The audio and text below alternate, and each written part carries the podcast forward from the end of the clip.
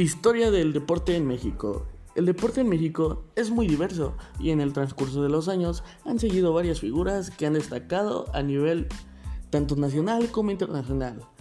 En el deporte profesional y en el amateur, además, el país ha albergado diferentes eventos de talla mundial, entre los cuales se incluyen dos campeonatos mexicanos del fútbol y los Juegos Olímpicos de verano.